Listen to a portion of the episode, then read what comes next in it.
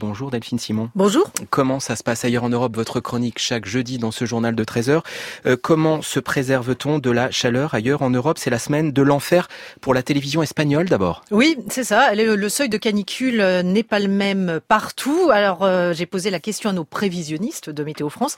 Ça varie d'un pays l'autre. En France, l'alerte est déclenchée par les, les services sanitaires au bout de trois jours et trois nuits consécutives de forte chaleur.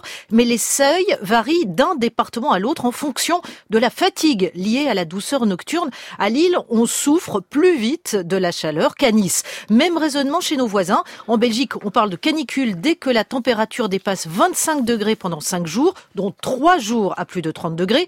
En Espagne, le seuil varie d'une province à l'autre. Il y a un risque dès 32 degrés à Cadix, au bord de la mer, mais à Cordoue, au milieu des terres, c'est plutôt 40 degrés. Quelles mesures chez nos voisins? Eh bien, c'est en Suisse, en Croatie et au Pays Basque espagnol que le niveau d'alerte est le plus élevé aujourd'hui en Europe. On dépasse les 35 degrés dans les Alpes et le Jura suisse, une ambiance quasi tropicale. Alors les mesures prises, eh bien ce sont des conseils, des visites aux personnes âgées. À Genève, le défilé de la fête des écoles a été annulé. En Belgique, des robinets d'eau potable ont été installés dans les rues de Liège, de Bruxelles pour venir en aide aux personnes sans domicile fixe. École fermée également hier au Luxembourg. À l'est de l'Allemagne, la vitesse a été limitée sur des tronçons d'autoroute pour cause de chaussées déformées. C'est inédit en Europe?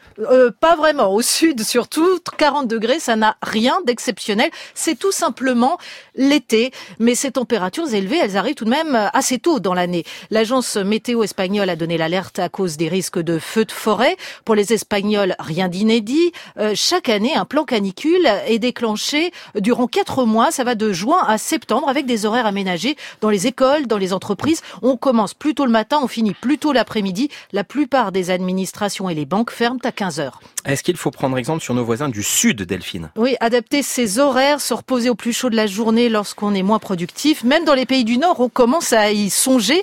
Mais attention, changer de rythme, ça ne veut pas dire travailler moins. Si on regarde le nombre d'heures travaillées en moyenne dans l'Union européenne, les Français travaillent 40 heures par semaine, les Allemands 41 et les Grecs 44 heures par semaine. Sur franceinter.fr, on retrouve votre chronique européenne du jeudi dans ce journal de 13h. Merci Delphine Simon.